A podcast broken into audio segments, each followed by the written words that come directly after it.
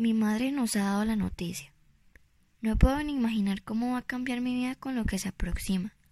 No sé cómo lo vamos a afrontar, ni si va a salir de la manera que nos esperamos. Mi madre ha tomado la decisión de irnos de aquí, alejarnos de todo, de nuestro hogar, su trabajo y nuestros pocos aunque queridos familiares. Dice que ha estado hablando desde que se enteró que estaban planeando meter a mi hermano a la pandilla. Una parte de mí cree que es lo mejor, pero en realidad me invade el miedo de que nunca es como dicen que va a ser.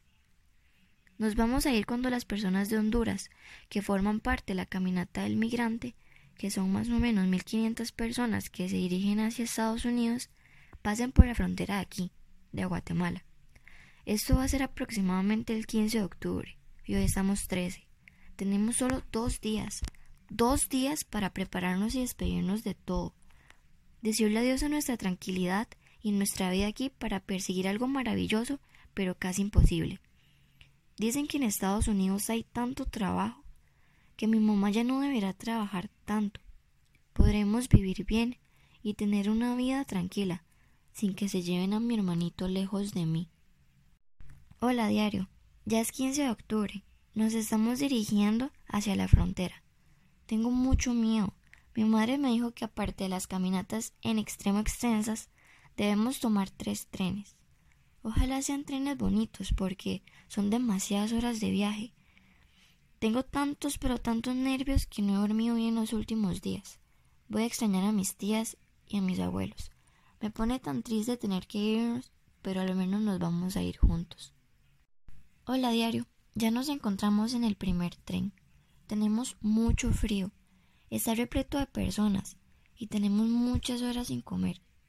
Aparte de mujeres con niños recién nacidos, hay niños solos y familias pequeñas.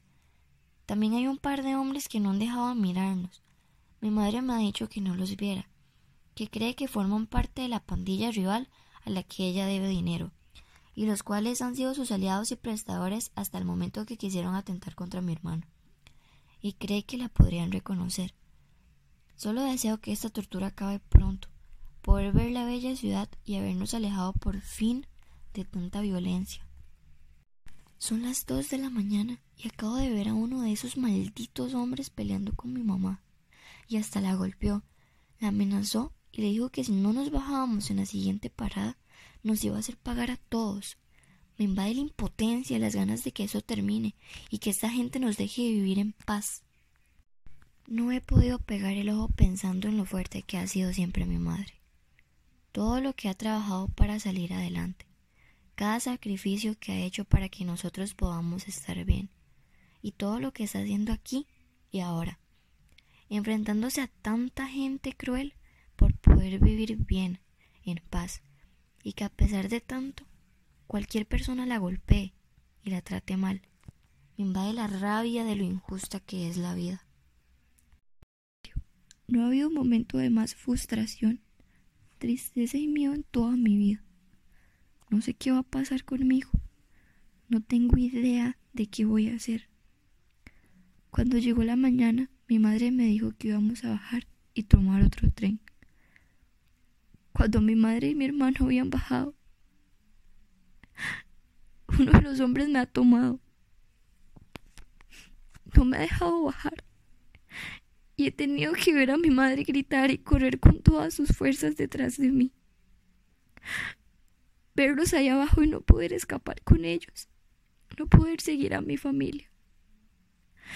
No sé qué van a hacer conmigo aquí.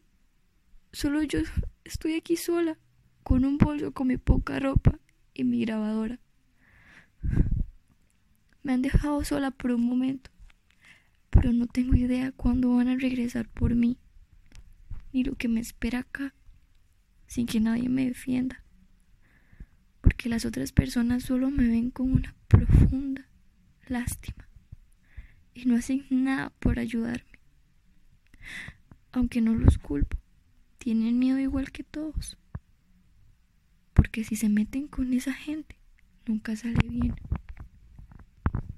¿Quién más que yo para contar esta historia y dar ese consejo? Estoy sola, sin nadie a mi lado en el profundo frío de este tren extrañando a mi mamá. Solo espero poder encontrar a mi familia alguna vez y que no sea muy tarde para ninguno de nosotros.